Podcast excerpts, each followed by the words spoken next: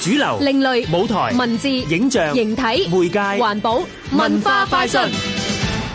本地藝術家梁家賢 Joey 一直以來嘅創作都接近中國工筆畫，姿態慵懶嘅女孩子，素淡嘅用色，對世情銳利嘅觀察，都係佢作品嘅標誌。不過梁家賢最新個人展覽《無島風光好》，大部分作品改用鉛筆素描，希望創造新嘅景物世界。無島究竟喺邊度？頭髮其實係煩惱嘅一個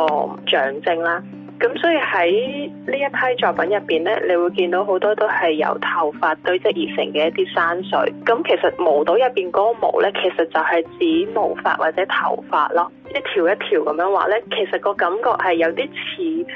行緊一個迷宮啊，或者喺度解緊一啲結咁樣噶。咁係似我喺度處理緊誒一啲令自己煩惱嘅事啦。即係你回頭睇翻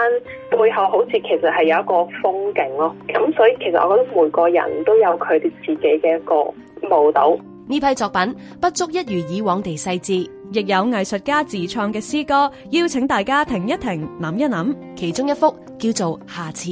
好多時咧，我哋都會因為做唔到一啲事或者做得唔好啦，然後就會用哦下次啦，即係好似係原諒咗自己今次嘅一啲不足啦。當我哋咁樣諗嘅時候，好似我哋又跌入咗另一個煩惱，因為我哋其實係唔會知下次係幾時嚟，或者佢仲會唔會嚟，先做好眼前要做嘅嘢先咯。唔好因為覺得會有下次，